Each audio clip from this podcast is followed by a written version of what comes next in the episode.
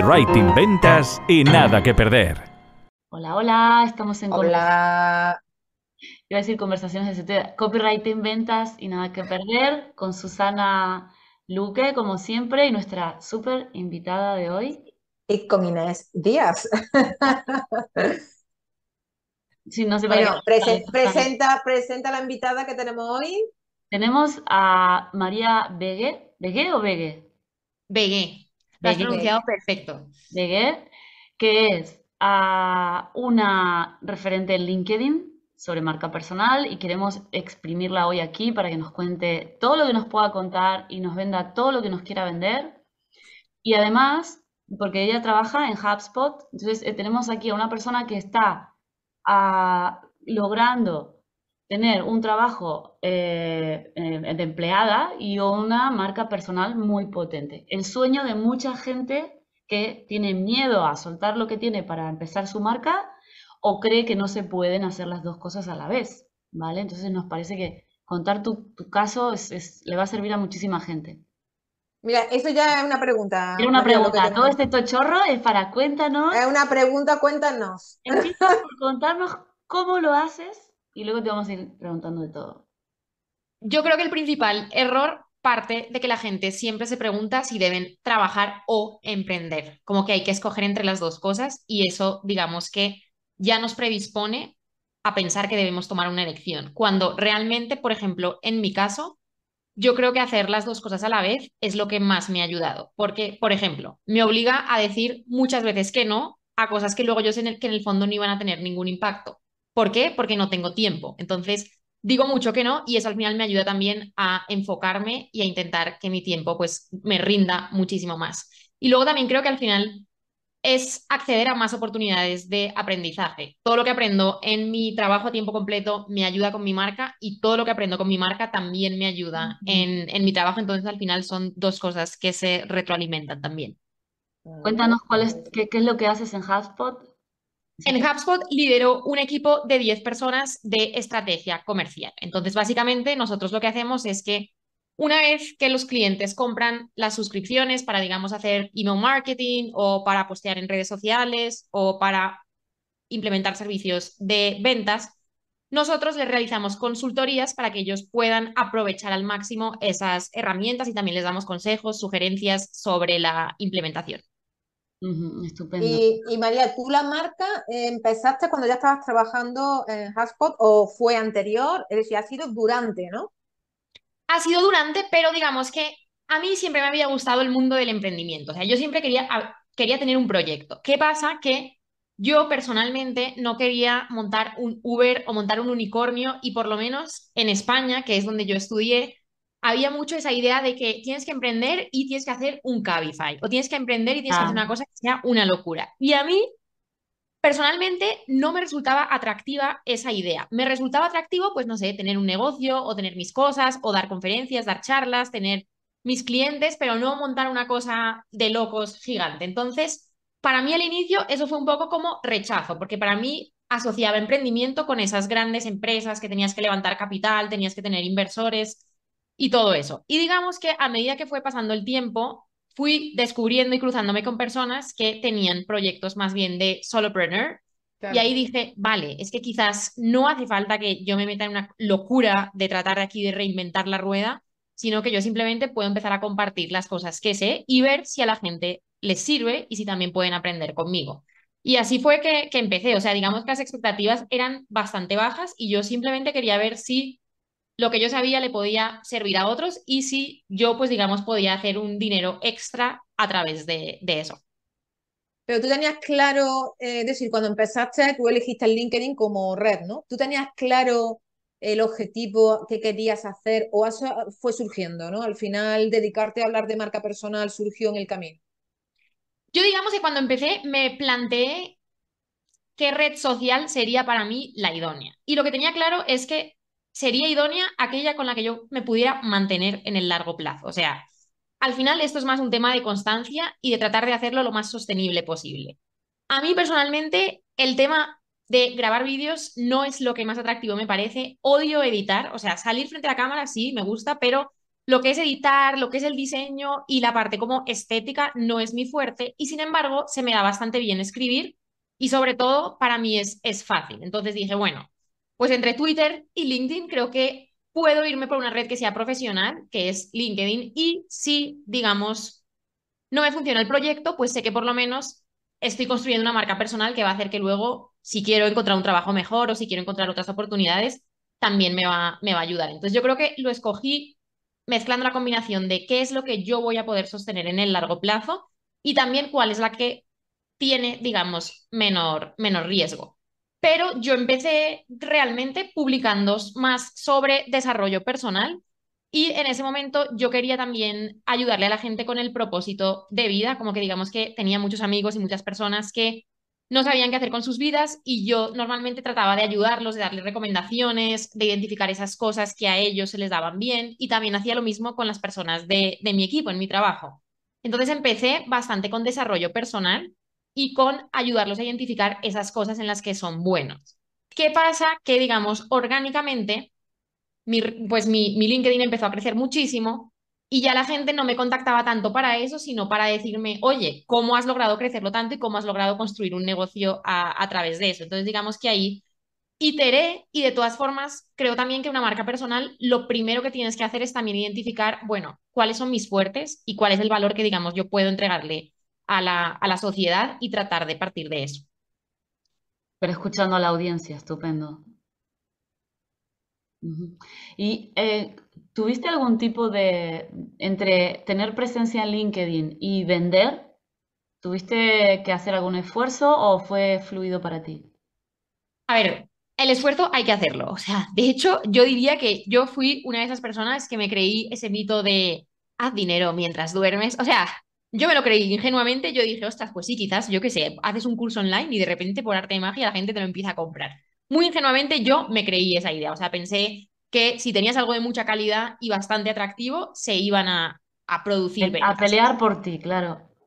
Eso no me pasó, pero afortunadamente, digamos que para mí no fue como una frustración o una decepción y dije, no, esto no funciona. Dije, vale, esto tiene el potencial de funcionar, pero yo necesito entender otras cosas. O sea, necesito, yo siempre lo digo, a mí cuando empecé me faltaba primero una audiencia más grande que sí, que es verdad que si tienes una audiencia de 100 personas, igual les puedes vender. Eso es así. Pero si tienes más personas, pues todavía vas a tener más probabilidades de, de vender. Luego, digamos que creo que cuanto más confianza tú puedas transmitir y más rotundo sea tu mensaje, también eso va a fortalecer esa posibilidad de que la gente te, te compre. Pero luego, por último, también hay que hacer un poco de push. O sea, si tú no tratas de persuadir a las personas o de mostrar los beneficios que tienen las cosas que haces o de mostrarles cómo has ayudado a otras personas, no te va a, ir bien. Entonces, yo creo que mi virtud fue que muy rápidamente entendí que con tener un producto y lanzarlo no iba a ser suficiente y que tenía que tratar de reforzar todos esos pilares para poder hacer que se pudiera, digamos, monetizar de una manera atractiva. Oye, has dicho la palabra rotundo, mensaje rotundo. Explícanos qué es para ti un mensaje rotundo y qué no lo es. Vale, yo creo que en redes sociales es súper importante tener un mensaje rotundo y compartir tus opiniones con firmeza. Aquí hay mucha gente que habla, por ejemplo, de ser polémicos, porque si eres polémico logras atraer la atención. Y bueno, sí, eso puede ser una estrategia que funcione, pero yo de lo que me he dado cuenta es que quizás ser polémico va más enfocado a no tener miedo. Al final, en las redes sociales lo que quiere la gente es seguir a personas que sean valientes y que con las cuales nos podamos identificar como líderes. Si tú piensas en la historia de la humanidad, normalmente los grandes líderes que ha habido, estilo, no sé, Julio César, Cleopatra, suelen ser personas que se les reconoce porque son valientes, se arriesgan y para mí a día de hoy, en el siglo XXI pasa lo mismo. O sea, nos gusta identificarnos con esas personas que dan la cara, que no tienen miedo tampoco de mostrar su vulnerabilidad, de contar sus vivencias, sus experiencias y de expresar esas cosas que a nosotros mismos nos da miedo decir. Y a mí me pasa mucho con las personas con las que trabajo, con alumnos em, que me dicen, wow, es que publicar esto me da un poco como de, miedo. Y justamente creo que es detrás de ese miedo de no tener miedo a compartir nuestras opiniones con firmeza, que es donde está la mayor parte de la oportunidad.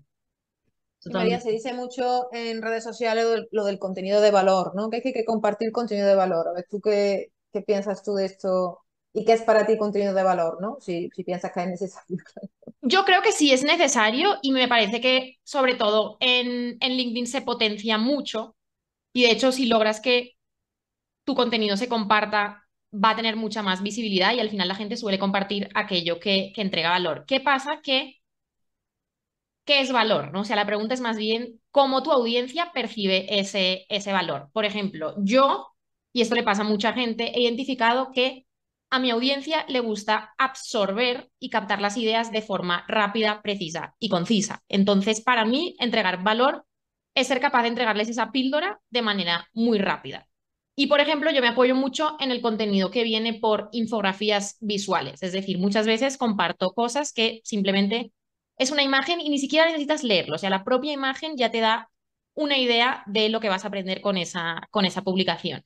Entonces yo creo que sí que funciona, pero tienes que entender qué es ese valor para tu audiencia. Si, por ejemplo, a ti te siguen, no sé, muchísimas personas que están interesadas en el mundo de las ventas y tú estás compartiendo contenido sobre geología, pues aunque sea un contenido muy valioso sobre geología, no va a ser de valor para tu audiencia y en ese sentido es probable que le vaya a ir bastante, bastante mal. Y luego creo que la forma en la que lo compartes también es súper importante. O sea, en la medida que sea lo más digerible posible, va a funcionar también mejor. Sí, lo que pasa es que mucha gente, claro, cuando se dice contenido de valor es, eh, voy a compartir consejos, tips, eh, este tipo de lo que tú has dicho, ¿no? Balas sobre un contenido determinado, ¿no? Y llegamos a un contenido educacional que, que, que, tengo la sensación de que se repite muchísimo. Es como que ves un carrusel en un, en un perfil y después lo ves replicado en 50.000 perfiles, ¿no? Es como todo es repetible, ¿no? Entonces, claro, se, se, compara el, contenido educacional con el contenido de valor y no sé si eso es así, esa equivalencia es la adecuada o realmente, como tú dices, hay que escuchar más a tu audiencia con independencia del tipo de contenido o formato, no lo sé. Deberías escuchar más a tu audiencia, creo yo, y luego también creo que hay muchas maneras diferentes de, de educar. Por ejemplo, a mí una de las maneras que también me gusta es compartir cosas curiosas que le permitan a la gente reflexionar mucho. Por ejemplo, últimamente, em, hace poco compartí una publicación que era sobre que hay dos tipos de empleados. Unos que se llaman starters, que son las personas que empiezan con las ideas, crean cosas nuevas e inician proyectos. Y otros que son maintainers, que son personas que más bien optimizan lo que hay y llevan esa idea al siguiente nivel. Eso puede parecer muy sencillo y muy simple, pero también generó mucho debate porque la gente decía, ay, yo no sé si soy uno, no sé si soy el otro, o yo definitivamente soy este o soy este otro. Y son también conceptos que puede que no sea ese nivel de educación al que estamos acostumbrados, porque bueno, al final tampoco es una cosa aquí que yo te esté cambiando la vida, pero sin duda alguna son conceptos o son pildoritas que van a generar conversación y van a ser de valor para la audiencia que tú, que tú tengas a mí me surge otra duda. Vale, es un contenido de valor, pero ¿qué contenido genera realmente ventas? ¿Hay un contenido específico que impulsa más las ventas y otro contenido que impulsa más simplemente a la aportación de valor al público o a la educación del público, a la información? No sé si... si... Vale, eso es una pregunta súper buena porque ahí yo normalmente lo que hago es tener una estrategia que tiene tres patas. Un tipo de contenido que lo que yo procuro hacer es que me genere visibilidad, un tipo de contenido que lo que hago es que me genere autoridad y luego un tipo de contenido que lo que hago es que me genere venta. Entonces, este primer contenido normalmente suelen ser publicaciones donde yo comparto opiniones fuertes, digo con firmeza lo que pienso, comparto también, no sé, historias personales o mi vulnerabilidad, que es lo que hablábamos al principio con, con Inés. Ese contenido a mí lo que me permite es tener visibilidad y hacer que le pueda llegar a más personas. Después vendría el contenido de en medio, que es eso que más gente entiende como de valor o educativo, que suele ser contenido para generar confianza y, digamos, posicionarnos más en nuestro nicho, en esa cosa que, hacemos. Aquí usualmente funcionan súper bien los carruseles. Yo aquí hablo mucho de marca personal, de crear contenido en LinkedIn, de negocios online o también de esta cosa que te comentaba de, del mundo del trabajo, porque también al final es contenido educativo. Y por último, vendrían las publicaciones de venta, que yo normalmente no hago tantas porque intento pues trasladar un poco más las ventas hacia mi, mi newsletter, pero en LinkedIn igual también lo hago, sobre todo ahora que estoy lanzando nuevas formaciones. Y ahí usualmente lo que hago es o mostrar los resultados o bien darle a la gente una idea de cómo, cómo era mi vida antes y cómo es mi vida ahora para que ellos también, digamos, puedan vivir esa transformación e intentar al final de hacer que trabajar conmigo les resulte lo más, lo más atractivo posible. Entonces, para mí, una buena estrategia es una estrategia que combina esos tres factores para que te aproveches de llegarle a más personas, pero también asentarte en tu sector y al final, pues vender, porque el, las redes sociales, digamos que son el medio, pero no son el fin. Entonces, también deberías velar por poder monetizarlo y poder, en la medida de lo posible, pues sacarle una rentabilidad. Estupendo. Tengo varias preguntas ahora. Bueno, 27, esperen un momento. Eh, Espera que la red. voy con la primera, que si no se me olvidan todas. Eh, ¿cómo, cómo separas, cómo te organizas o cómo piensas em, el contenido que pones en LinkedIn y el que pones en tu, el que envías a tu newsletter? ¿Tienes una newsletter? ¿Con qué frecuencia escribes a tus suscriptores? Yo ahora mismo estoy escribiendo dos veces a la, a la semana, pero realmente empecé, primero empecé escribiendo una vez al mes, luego empecé escribiendo una vez cada 15 días, luego empecé escribiendo una vez a la semana y ahora estoy manteniéndome dos veces a la semana, algunas semanas solo mando una, algunas semanas mando, mando tres. Yo principalmente escribo cuando tengo algo que compartir o algo que, algo que me ha pasado y algo que quiero contar. Por lo general, el contenido de mi newsletter es más largo. Si educo sobre un tema, por ejemplo, supongamos que un post en LinkedIn, yo te podría dar cinco tips sobre cómo empezar en, en LinkedIn. En la newsletter quizás no te doy cinco, sino que te doy siete y además te los explico un poco más al detalle y puede que te dé o bien un recurso gratuito, una plantilla, o bien que te sugiera algo de, pago o que te ponga algún podcast en el cual he hablado de, de ese tema. Entonces, normalmente el contenido en la newsletter suele ser un poco más extenso y también en la newsletter hablo bastante sobre, no solo sobre marca personal, sino también sobre mentalidad. Y ahí en mentalidad normalmente suele ser más sobre cosas que me pasan a mí en, en, el día a día y que me hacen pensar o me hacen aprender algo y lo comparto con, con mi audiencia. Entonces, la newsletter principalmente para educar, para seguir posicionando mis, mis productos y servicios por si a alguien le, le interesa y compartir cosas un poco más extensas. Y luego en LinkedIn sigo esa estrategia de visibilidad, autoridad y ventas y digamos que lo voy, ¿Con lo voy mezclando. Sí. Perdona que ¿Con qué frecuencia publicas en LinkedIn?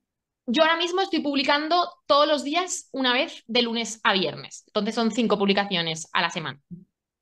Ok.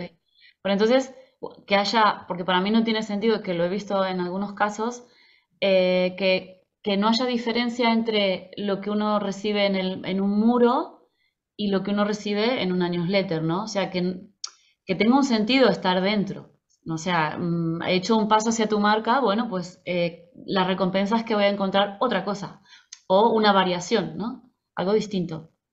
Totalmente. Y a mí, no sé, me da personalmente un poco de rabia cuando estoy suscrita a una newsletter y veo en la misma publicación en LinkedIn que luego en la, en la newsletter. Yo alguna vez sí me ha pasado algo que considero impactante, o sea, muy impactante y que realmente lo quiero compartir en los dos medios, a veces lo hago, por ejemplo, os voy a dar un ejemplo. Em, hace poco estaba en casa y me encontré una libreta que tenía yo del año pasado. Y era una libreta donde yo por las mañanas, lo sigo haciendo a veces, pero una libreta donde yo por las mañanas escribía manifestaciones.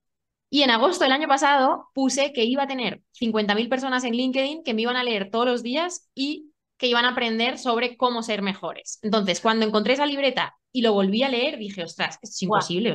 Yo ni me acordaba de la libreta, o sea, yo estaba buscando otra cosa, lo abrí y además lo abrí y caí en esa página y dije, ¿qué? O sea, ¿cómo es esto posible? O sea, yo dije, no puede ser, o sea, no puede ser que esto esté pasando. Y eso, por ejemplo, me pareció tan impactante que en LinkedIn lo compartí, pero lo compartí con un mensaje un poco diferente y en mi newsletter también lo compartí reflexionando un poco sobre qué había implicado para mí leer eso y, y abrir esa página. Entonces, Alguna vez, si es algo que me ha pasado así muy impactante, sí que lo comparto en, en las dos, pero por lo menos la finalidad es diferente. O sea, digamos que la finalidad para mí en una newsletter siempre hace más sentido que sea más bien educativa y que se entreguen más recursos, sean de pago o sean gratuitos, pero que ya se entreguen más recursos y que la gente pues normalmente pues están en el ordenador o, o donde estén en sus casas ya pueden digamos que profundizar más en, en esos temas. Oye, ahora María... cómo has conseguido esos 50, ¿no? Eh, Susana, le ibas a preguntar. Sí, sí, sí, sí, no, no, ya después le cuento otra cosa, le pregunto otra cosa. Pues a ver, yo creo que el tema de mm, crecer en redes sociales tienes que tener una metodología y esa metodología usualmente parte por tratar de entender lo más rápido posible lo que funciona en esa red social y lo que le interesa a tu audiencia. Por ejemplo, hay redes sociales que valoran más que una publicación tenga muchos comentarios. Hay otras que valoran más que la persona pase más tiempo viendo esa publicación. Hay otras que valoran más que se comparta más. Tú lo primero que deberías hacer es identificar eso y tratar de apostarle a eso para que te vaya todavía más rápido, o sea, mejor, para que te puedas apalancar sobre eso y beneficiarte. Después creo que también es esencial entender lo que yo digo que son los ejes temáticos, es decir, qué cosas suelen interesar más en cada red social. Por ejemplo, en TikTok funciona bastante bien los cotilleos, o sea, y por eso la mayor parte de cosas que ves en TikTok son gente contando historias de cotilleos. En Instagram, por ejemplo, funcionan bastante bien las recomendaciones, recomendaciones de viajes, de restaurantes, de cómo hacer algo, más recomendaciones. Y en LinkedIn, pues hay un eje temático bastante fuerte que es todo lo relacionado con el mundo laboral. Al final es una red profesional, entonces usualmente cualquier publicación que tenga que ver con esto de el trabajo o el desarrollo profesional, porque es la propia misión de la plataforma, va a funcionar bastante bien. Entonces, siempre te puedes apalancar de esos ejes temáticos para que a ti te vaya todavía mejor. Y luego el tema del sistema es analizar lo que a ti te está funcionando. Yo desde que empecé cuando empecé, todas las semanas, terminaba la semana y yo, aunque en ese momento tuviera 2.000, 3.000 seguidores, me anotaba las cosas que yo pensaba que habían funcionado mejor y las cosas que pensaba que no habían funcionado. Y lo estuve haciendo todas las semanas durante unos cinco meses hasta que yo ya me di cuenta de qué es lo que siempre funciona y lo que no falla y las cosas que en definitiva no debía hacer. Entonces yo creo que principalmente tienes que identificar primero qué potencia esa red social, después también cuáles son, digamos, esos ejes temáticos sobre los cuales te puedes apalancar y luego tener los sistemas tú mismo para estar continuamente analizando y apalancándote sobre lo que ya te ha funcionado. Claro, María, lo que pasa es que hasta qué punto un post, decir, se mide la importancia o el impacto de un post por eh, las métricas que, que, se dicen de vanidad, ¿no? Los me gustas. Porque claro, hay muchas veces que un post te puede funcionar, tiene 10 me gusta y a lo mejor te ha generado dos clientes. Es decir, hasta qué punto, claro, ese post se tiene que medir su importancia, su impacto por esas métricas más visibles, ¿no? Súper buena pregunta. Por ejemplo, si volvemos a la estrategia donde yo te decía que debes generar visibilidad, autoridad y ventas, tu indicador de éxito para las publicaciones de visibilidad van a ser las visualizaciones tu indicador de éxito para las publicaciones de autoridad, y esas que digamos son más educativas o que añaden más valor, podría ser, por ejemplo, y es en mi caso, los suscriptores hacia mi newsletter. Y en el último, mi indicador de éxito son las ventas. En ese sentido, una publicación donde yo venda un bootcamp o una formación que tiene 20 likes, pero compran tres personas, pues es un éxito rotundo. Sin embargo, una publicación de que yo hago con el objetivo de aumentar visualizaciones, pues si tiene 10.000 visualizaciones, probablemente para mí no sea una publicación eh, buena. Entonces, creo que con base a tu estrategia debes identificar cuál es tu indicador de éxito para cada una de esas publicaciones. ¿De qué me he dado yo cuenta? Me he dado cuenta que usualmente cuando yo hago una publicación que le llegan muchas más personas de lo normal, aunque esa publicación no esté 100% relacionada con lo que yo hago, si tú tienes tu perfil optimizado y un proceso que funcione como un funnel, eso te va a generar más ventas, porque al final le estás llegando a, más personas. Yo siempre hablo de que, ¿qué prefieres? ¿Tener una tienda de barrio que nadie ve o tener una tienda en la Quinta Avenida de, Nueva York? Pues aunque tú vendas algo que no le interesa a toda la gente que pasa por la Quinta Avenida, simplemente por haber mayor afluencia vas a tener más probabilidades de, de vender. ¿Qué le pasa a muchas personas que hacen, por ejemplo, una publicación que tiene muchísimos likes y que le llega a muchas personas, pero luego en el perfil no es claro lo que venden, no es fácil acceder a esos eh, servicios, las landing que tienen cargan lento o no tienen mensajes que sean convincentes, no están captando suscriptores, o sea, aunque la gente no te quiera comprar, puede que se quieran suscribir a, tu newsletter y puede que luego en dos años tú los convenzas y eso termine siendo una, una venta. Entonces yo creo que la gente falla más bien por no saber cómo optimizar, digamos, esas visualizaciones y usarlas a, su favor. Y María, tú la newsletter la creaste después de que tenías la marca personal consolidada en LinkedIn. A ver, esto es muy raro porque a la gente le sorprende un montón, pero yo tenía una newsletter antes de empezar a publicar en, en LinkedIn y en mi newsletter, lo que te digo, o sea, yo escribía solo una vez al mes y compartía recursos, cositas que yo iba viendo, herramientas que a mí me servían, libros que leía, compartía mis reflexiones y normalmente lo que hacía es que si, por ejemplo, me invitaban a dar una clase gratuita o a dar un taller, fuese de mi, o sea, de por mí o fuese por HubSpot o fuese por cualquier trabajo que yo hubiera hecho antes, yo le sugería a la gente suscribirse a esa newsletter. Entonces era una newsletter que tenía 100 personas, o sea, no tenía más, más personas y sobre todo no tenía un canal de adquisición esa, esa newsletter. Ya cuando empecé en LinkedIn y me empezó a ir bien, pues obviamente empezó a crecer de una manera eh, muchísimo más exponencial. Oye, pero no nos... Es que la pregunta, espera, que la pregunta era, y ahora comparando el canal de newsletter y LinkedIn, ¿por dónde te vienen más eh, ventas o, gente que realmente quiere comprar tu producto? Esa pregunta em, me la hacen mucho y yo he intentado incluso hacer lanzamientos completamente separados para realmente poder analizarlo bien. Porque claro, aunque el click provenga de la newsletter, quizás a esa persona le he generado confianza por, por LinkedIn. Entonces, es como un misterio que, aunque tú no tengas todo traqueado, como es mi caso, porque utilizo HubSpot para monitorearlo todo, yo, la conclusión a la que he llegado es que al final es un ecosistema. Entonces, sí, puede que el clic final provenga de la newsletter, puede que el clic final provenga de LinkedIn, porque en mi caso está bastante distribuido de, manera bastante homogénea. O sea, hay gente a la que no le gustan las newsletters pero le pueden gustar mucho tus servicios y simplemente es que nunca, se van a, nunca van a dar su correo porque no quieren, digamos, contaminarlo, por decirlo alguna, de alguna manera. Entonces, para mí, yo creo que al final es el ecosistema y la combinación de todo que es lo que al final genera confianza y hace que la gente te termine comprando. Oye, nos has eh, contado todo el, sistema, cómo, cómo lo estructuras, pero no nos has terminado de contar cómo fue ese año para llegar a esta cantidad alucinante de, de seguidores en LinkedIn. Tiene más de 52.000, para decírselo a la audiencia. O sea, por lo que yo he entendido, lo has hecho en un año. Sí, yo empecé en empecé con esa manifestación casualmente en la libreta, entonces empecé en agosto de 2022. Ahora estamos en pues octubre, eh, octubre de 2023, ya terminando octubre, y ahora mismo tengo 52.000 em, seguidores. Entonces, digamos que el proceso em, al principio fue muy lento. O sea, y de hecho, de agosto a diciembre, yo no había pasado la barrera de los 10.000 seguidores y sí iba viendo que se generaba la barrera de los 10.000. De los 10.000. Pero tenías varios miles ya.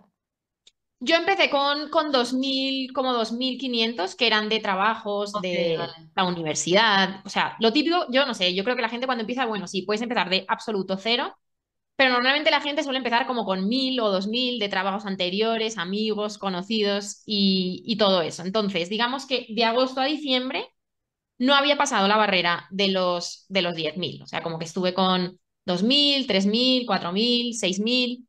Iba haciendo cosas y yo iba viendo que se generaba una atracción. O sea, a mí me llegaban más mensajes privados, me hacían preguntas, me ofrecían colaboraciones para salir en, en podcast, me decían de tomarme cafés virtuales, o sea, yo veía que se estaba generando una atracción, que algo estaba empezando a suceder, sin embargo, no estaba teniendo todavía un impacto muy, muy grande. Ahora miro hacia atrás y me doy cuenta de muchos errores, o sea, publicaciones demasiado largas, publicaciones cuyo gancho estaba mal, eh, hablar sobre temas que no necesariamente eran los que le interesaban a mi audiencia, no apalancarme más sobre esos ejes temáticos de, LinkedIn, o sea, muchos, muchos errores. Y yo ya estaba como, igual estaba creciendo, o sea, lo que pasa es que estaba creciendo a un ritmo relativamente lento.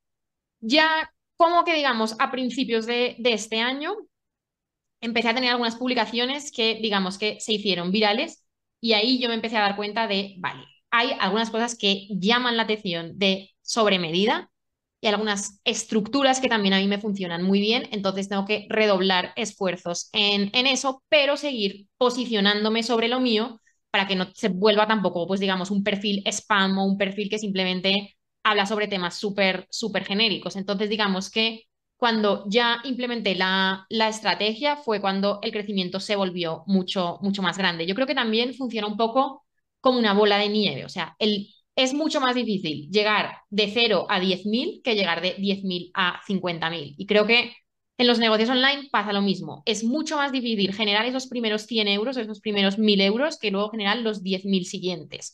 Y justamente ahí es una lástima porque es donde la mayor parte de la gente abandona. Y yo podría haber abandonado, o sea, en esos primeros cinco meses podría haber dicho, me, o sea, para generar unos cafecitos virtuales, pues no estoy yo para perder el, el tiempo. Y luego iba a venir todo, todo eso. Entonces yo creo que la gente es bastante impaciente con, con los resultados y es el principal error. Ya, Y. María, ah, tenía dos preguntas, pero a ver, como te voy a decir esto que, que la otra se me ha olvidado. Eh, ¿tú tenías claro que querías empezar a monetizar eh, servicios? En principio, tú, tú vamos, empezaste a hablar un poco de las cosas que querías compartir, crear tu marca. ¿En qué momento dices, voy a monetizar formaciones, voy a monetizar a través de consultoría? Vale, me encanta esa pregunta porque también me permite contar un poco más de, de la historia. Yo soy una persona que me obsesiono mucho por las ideas. O sea, cuando se me ocurre una idea, usualmente tengo que llegar a la ejecución o si no, no puedo dormir. O sea, es una obsesión real. En ese momento, cuando yo empecé a escribir en, en LinkedIn, me obsesionaba mucho el tema del propósito de vida y de ayudarle a la gente a identificar sus fortalezas.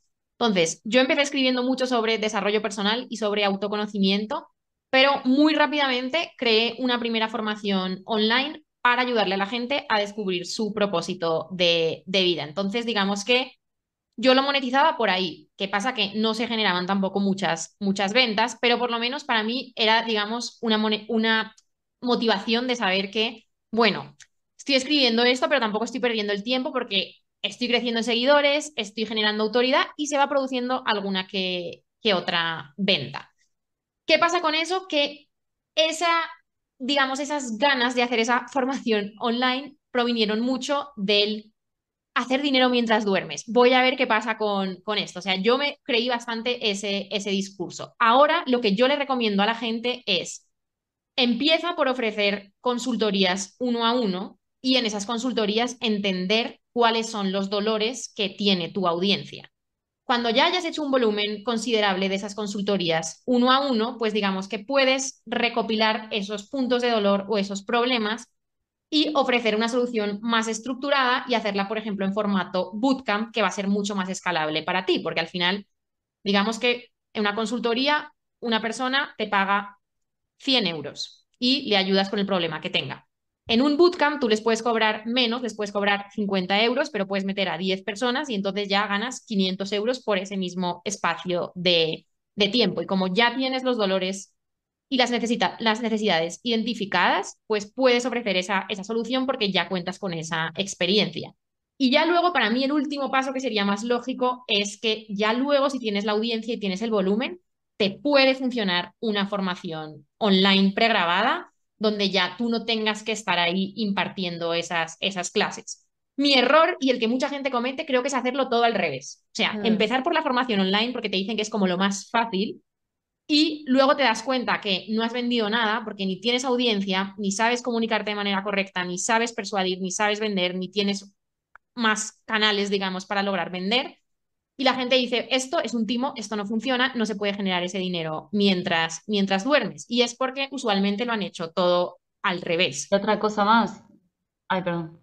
No, no, sigue, sigue Inés. Ah, no, digo que eh, aprender a enseñar es un proceso. Como tú dices, si lo haces uno a uno y lo vas mejorando, es mucho más fácil que tengas una formación buenísima. Pero a mí, por, o sea, el, el aprender a enseñar es todo un proceso, porque tú tienes ganas de compartirlo todo, pero luego tienes que ajustarlo a lo que realmente ellos quieren eh, aprender, ¿vale? Entonces tampoco se puede empezar la casa por el tejado en ese sentido. Bueno, se puede, pero luego te va mal, ¿no?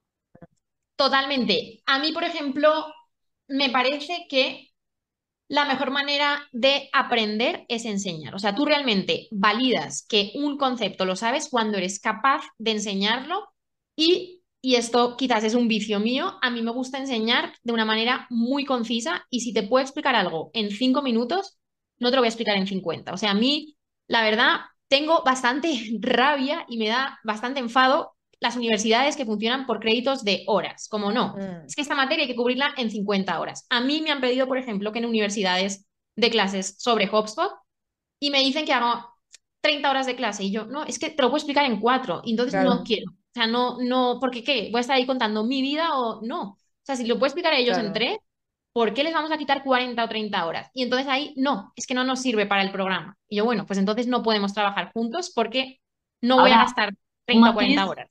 Un matiz que suelto como de profe, entre profes, y es que los alumnos, tú le das la solución. Tienes que hacer esto. Pero ellos tienen que cambiar la mente para hacerlo.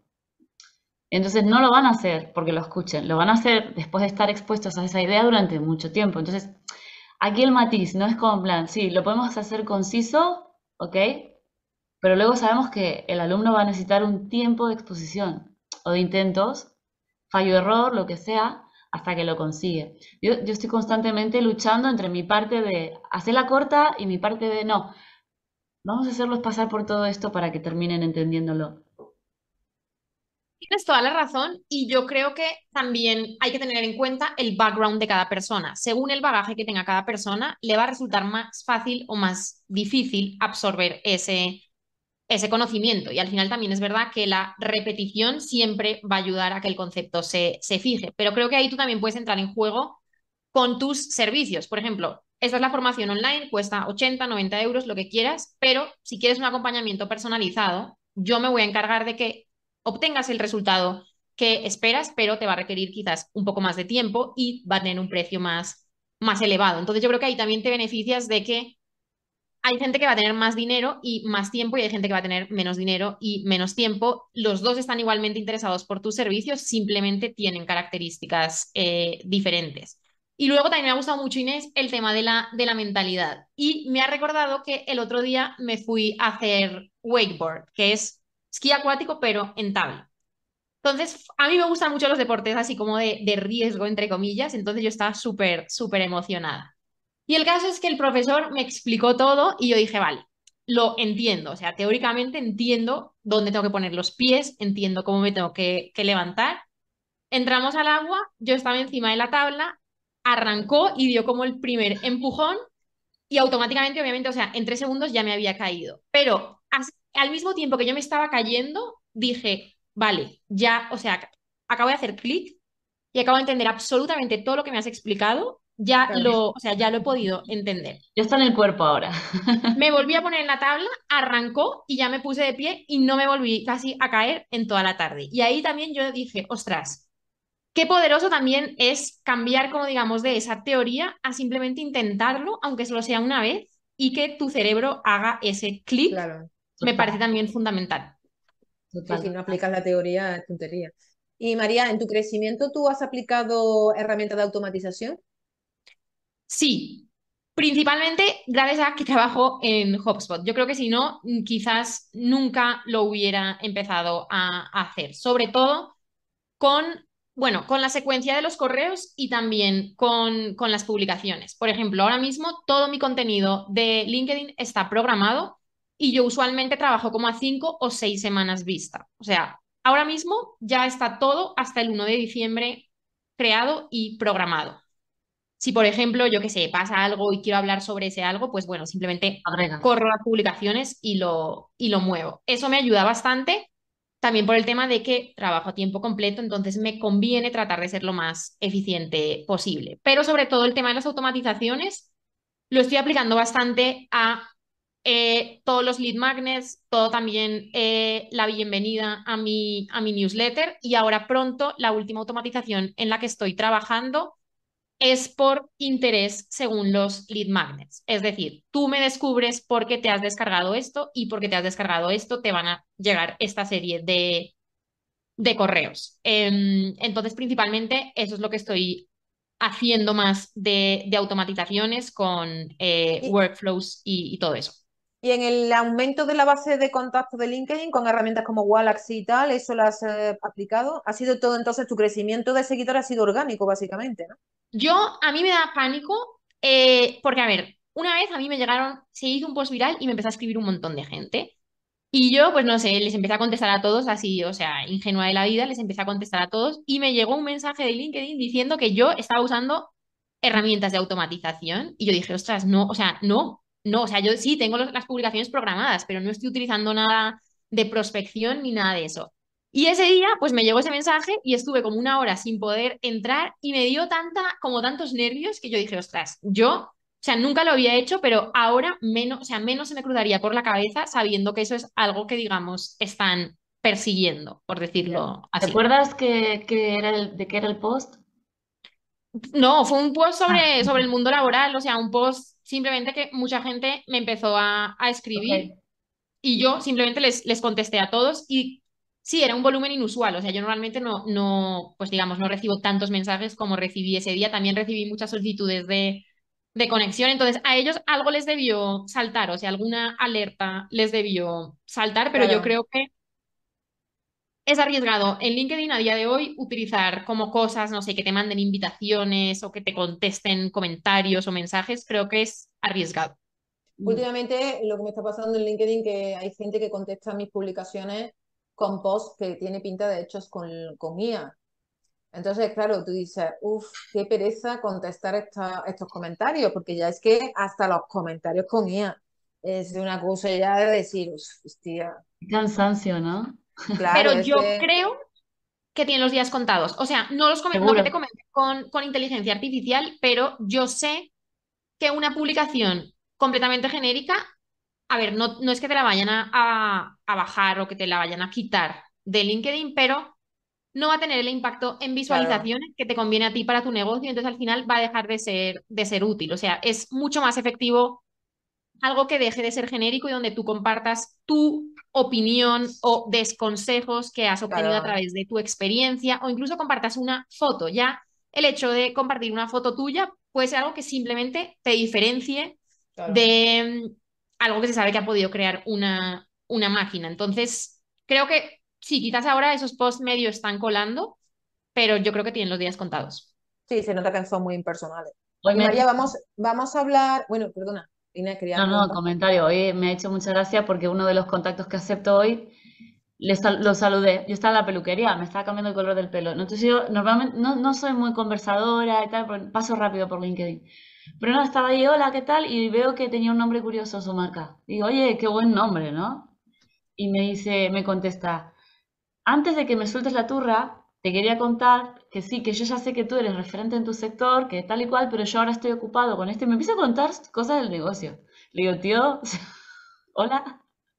Digo, eh, digo, ¿por Porque hay una "Vamos con el estilo saturación. porque estamos tan acostumbrados a, hola, ¿cómo van tus ventas? Por ejemplo, me decía uno, y a ti qué te importa, o sea, ¿qué te voy a contar? ¿No? Bueno, yo desde, yo desde Digo, no, puesto, tranquilo, no prospecto, tranqui, estoy conversando. yo desde que he puesto cofundadora de un estudio, bueno, me están inflando a mensajes y todo es, mira, además, claro, yo lo detesto a leguas, ¿no? Que me hace mucha gracia cuando intentan entrar, Susana, qué interesante, ¿qué es lo que haces? Hostia, ya, ya me vas a vender dentro de tres segundos.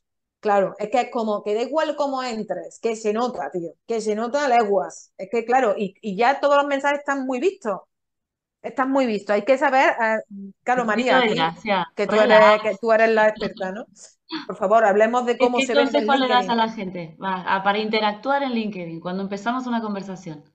Es que, a ver, yo esto depende mucho también de lo que tú estés vendiendo. Por ejemplo, yo, y sé que, no sé, esto no toda la gente está de acuerdo, pero mi filosofía, también porque trabajo en la empresa en la que trabajo, es 200% inbound. Yo, ese es el momento en el que no le tengo que vender a nadie. O sea, toda la gente que me ha querido comprar ha podido hacerlo y simplemente yo, digamos que los he atraído hacia mí a través de mi contenido y a través de ofrecer cosas de, valor. Es verdad que obviamente si tú estás trabajando con una empresa o si quieres que alguien te contrate una consultoría de 5.000 o 10.000 euros durante varios meses, pues normalmente tendrás que hablar con esa persona para establecer más confianza y terminar de convencerlo. Pero en mi caso, para lo que yo ahora mismo estoy vendiendo, afortunadamente no he tenido que vender. O sea, se ha vendido solo simplemente por lo que es la magia del, del inbound. Pero yo que le recomiendo a la gente, pues trata primero de empezar a seguirlos, trata de comentarles mucho eh, el contenido que ellos publiquen. Con eso ya te has ganado la confianza y vas a establecer cierta reciprocidad. Ya luego puedes mandarles un mensaje y preguntarles, a ver, oye, he visto que has lanzado esto, ¿cómo te ha ido con esto? Y ya si eso después, animarte a, a venderles. O sea, creo que primero te conviene cultivar esa, esa relación. Parece que... Venga, Susi. no, quería, quería mm, hablar un poco del copywriting en, la redacción, vamos, la redacción persuasiva de, los contenidos, ¿no? ¿Hasta qué punto tú conocías eh, copywriting, lo aplicabas, lo aprendiste después, viste el efecto que tienen, la importancia, todo esto? Súper importante y yo partí de tener un conocimiento cero, o sea, mi conocimiento era cero. Yo creo que sí sabía escribir bien y le doy gracias a mis padres, que son profesores de lengua y literatura que ahora están jubilados, pero que desde que era pequeña me estuvieron dando la vara toda la vida con la ortografía, la puntuación y todo eso, y creo que eso ya me parece una ventaja. O sea, creo que hay gente que es que ni siquiera saben reglas básicas de puntuación o ortografía, y creo que eso, si ya no sabes eso, pues primero la base sería, sería eso. Pero luego es verdad que cuando entiendes ciertas cosas, por ejemplo, en mi caso, me ayudó mucho saber qué le dolía a las personas que estaban en mi audiencia. O sea, por ejemplo, hay una serie de personas que les duele mucho saber que podrían estar haciendo más cosas con sus vidas. O sea, que quizás están en un trabajo que no les llena y que podría haber otra cosa que ni siquiera tienen que dejar su trabajo, pero podría haber algo que los podría llenar mucho más sin tener que perder ese, ese trabajo. Y tengo una serie de personas que responden muy bien a ese mensaje de mm, podrías aprovechar mejor tu vida. Tengo una serie de personas que también responden muy bien al tema económico, el tema de pues poder al final ganar más, más dinero. Tengo muchas personas también, y esto es algo que últimamente me sorprende bastante, que es todo lo relacionado con la aversión a la pérdida. O sea, en vez de vas a lograr todo, todo esto, sino todo lo que estás perdiendo simplemente por no estar ahí. es algo que también mi audiencia responde bastante a, a eso. Em, últimamente también he estado probando con bonus, cosas que antes yo no solía ofrecer mucho los, los bonus y empecé a ofrecer también eh, bonus. Por ejemplo, con mis formaciones online a todas las personas que compraran en octubre, les ofrecí em, tener una sesión de, iba a sortear una sesión de 30 minutos conmigo entre los que compraran las, las formaciones, que es algo que antes nunca había hecho. Y en esa newsletter, por ejemplo, se vendieron 10 formaciones. Eh, únicamente por el, por el bonus. También, obviamente, el tema de em, la urgencia, o sea, como que mm, falta poco tiempo o ya, por ejemplo, cuando tenía los bootcamps, era muy fácil porque tenía 15 plazas y claro, cuando ya solo quedaban 5, eso se vendía solo simplemente porque la gente decía, vale, me voy a quedar sin esa, sin esa eh, plaza. Entonces, creo que es saber todas esas cosas te va a ayudar un montón, porque al final digamos que son palancas que tú vas apretando y que van generando ventas. Y cuando yo lancé esa primera formación online no tenía absolutamente ni idea de nada de esto y puede que si las hubiera sabido en ese momento hubiera podido vender muchísimo, muchísimo más. Y esto parece como magia, pero no, realmente es como psicología aplicada a, a la venta y por eso mismo funciona, porque somos seres humanos. Y es por lo mismo por lo que también algunas publicaciones en LinkedIn también funcionan muy bien. Por ejemplo, cuando abres un debate, hay debates que es irresistible, o sea, no, no decir algo al respecto. Entonces, eso simplemente por pura psicología humana sabes que ciertas publicaciones van, van a funcionar. Pero a mí el, el copywriting me ha ayudado muchísimo, muchísimo. Y de hecho también trato, no sé, yo me gusta mucho experimentar, o sea, yo entiendo todo como un proceso, entonces no tengo miedo de probar cosas que quizás luego no me van a, funcionar, pero siempre procuro pensar por qué funcionaron y, y por qué no. Últimamente también, por ejemplo, he tratado de integrar muchas historias de cosas que me pasan en el, en el día a día. Entonces, por ejemplo, el otro día fui, yo trabajo desde casa, entonces el otro día salí a, una cafetería y me pedí un café y empecé a trabajar. Y casualmente al lado había una pareja que, bueno, era pareja de revista, o sea, eran los dos guapísimos, el chico tenía ojos azules, ella tenía el pelo súper largo, o sea, dos pibones. Y estaba sentada al lado de ellos y de la nada empezaron una discusión, o sea, la historia de fondo era que se acababan de divorciar.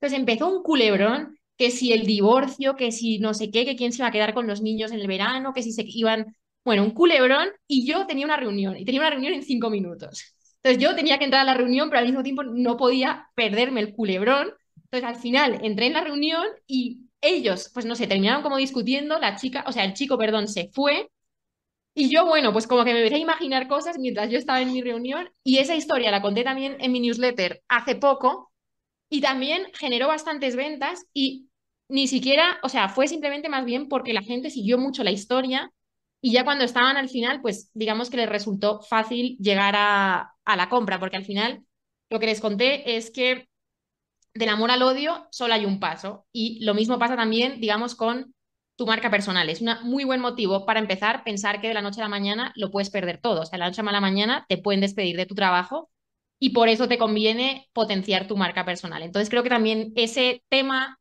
de los culebrones que al final los logras conectar es algo que últimamente a mí me está funcionando también bastante bien. Qué bueno. Como nos gustan las historias, por favor. Vaya, vaya.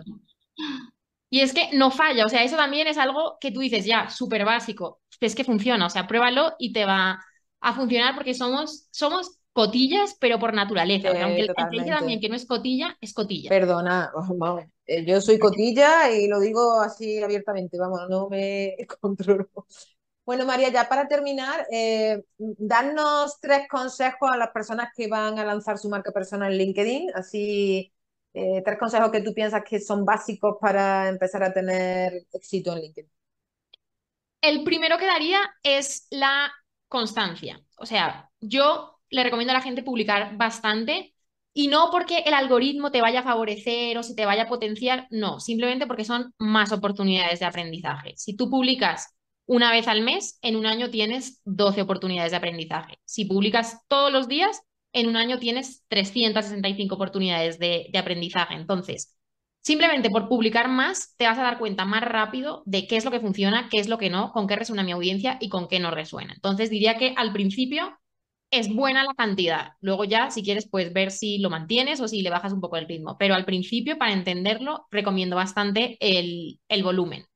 Después también lo siguiente que, que diría y que suele ser lo que más gente le bloquea es el miedo. O sea, la gente al final tiene miedo de, ay, es que qué va a decir mi jefe o qué va a pensar esa compañera con la que discutimos en una reunión en 2019. Pues mira, a esa persona le da absolutamente igual, porque esa persona no está pensando en ti y Totalmente. le importas a cuatro gatos. Y de esos cuatro gatos, pues uno eh, es tu pareja, otro es tu padre y otro es tu abuelo, entonces pues te van a apoyar. Así que que no te preocupe ese qué pensará mi jefe y qué pensará X persona. Al principio, a mí me decían mucho, oye, te veo muy activa en LinkedIn, ¿eh? ¿Eh? ¿Cómo no paras de publicar? Y ahora esa gente ha venido a mí a pedirme consejos y a decirme, oye, es que tengo que vender en mi empresa y no sé cómo vender y dime a ver tú qué has hecho. Y eso, por ejemplo, resulta bastante curioso que, mm, que eso pase. Y el tercero también diría que, aunque no sea tu tema, o sea, aunque tú tengas un tema que, por ejemplo, puede ser, no sé, SEO o email marketing, trata de apalancarte de vez en cuando en cosas que sean más genéricas. O sea, por ejemplo, si quieres hablar de la situación de los autónomos en España o si quieres hablar de los despidos masivos, hazlo porque aunque creas que no, eso te va a permitir llegarle a mucha más gente y luego ya verás tú cómo logras que esa gente confíe en ti y cómo tarde o temprano puedan comprar tus, tus servicios. Pero si te enfocas siempre en hablar de lo mismo todos los días para el mismo grupo de personas, es muy difícil que vayas a lograr crecer y llegar al momento donde te estanques bastante rápido. Entonces, aunque te parece que no tiene sentido, recomiendo muchísimo hablar de esos temas más genéricos. Interesante. Mira, yo hace poco hice una- un post sobre mujeres y la cómo usamos la imagen las mujeres en LinkedIn. Por supuesto, se armó la de Dios. Y allí luego que dices, bueno, tampoco era interesante para mi mensaje de marca, ¿no? Pero bueno, ahí está. Ahora sabiendo que esto, esto que estás comentando, digo, vale, pues adelante con este tipo de bombitas, ¿no? Tiras la bombita. Claro, ¡uh! siempre que esté dentro de una estrategia y con, con cabeza, pues sí tiene sentido, claro. Oye, y además es que no hace falta que lo hagas todos los días, para Ajá. nada. O sea, con que lo hagas de vez en cuando es suficiente para que esa audiencia vaya, vaya creciendo. Y yo se lo recomiendo también mucho a la gente que está empezando. Empezar es muy difícil porque empiezas, tienes menos personas, tienes menos visualizaciones, aunque, ojo, al parecer ahora LinkedIn a los que tienen entre 2.000 y 10.000 seguidores les está dando como algunos boosts a las publicaciones, pero aún a mí no, ¿eh? cuando empiezas es Yo he difícil. notado, entonces sí, te yo he tienes que notado un aprovechar. bajón. Yo, ten- yo he notado un bajón bastante fuerte, ¿eh? No sé si el cambio de algoritmo, pero he notado un bajón bastante fuerte de interacciones, ¿sabes? Mm. Oye, eh, María, ¿qué estás ofreciendo ahora? ¿Qué podemos comprarte? Ahora mismo tengo las formaciones online, que tengo una que está enfocada en monetizar tu LinkedIn, es decir, cómo a través de tu marca personal puedes empezar a vender servicios y puedes empezar a generar ingresos y cómo deberías también escribir contenido en, LinkedIn y cómo implementar una estrategia de contenidos. Y luego tengo otra que es para crecer tu LinkedIn, es decir, cómo hacer que crezca una audiencia, qué cosas funcionan en LinkedIn y más ejemplos con plantillas, publicaciones. Eh, digamos que es un poco más avanzado y ya más enfocado en eh, crecer. Y además de eso, también tengo consultorías uno a uno Ahí con la gente lo que trabajamos es específicamente el caso que tienen, los retos que tienen, los problemas que tienen, los bloqueos y casualmente termina siendo una estrategia bastante de negocio que suele también terminar mucho en cómo mejorar lo que estás ofreciendo, cómo mejorar tu, tu mensaje. Entonces, muchas veces arranca por LinkedIn y luego se descubren otros Mira quién sabe dónde. Sí. Suele pasar. ¿Dónde te pueden encontrar, María? ¿La web? ¿La puedes decir si quieren? Sí, la manera más fácil es obviamente con mi perfil de, de LinkedIn, pero mi web también es mi nombre, mariabegue.me.me. Muy bien.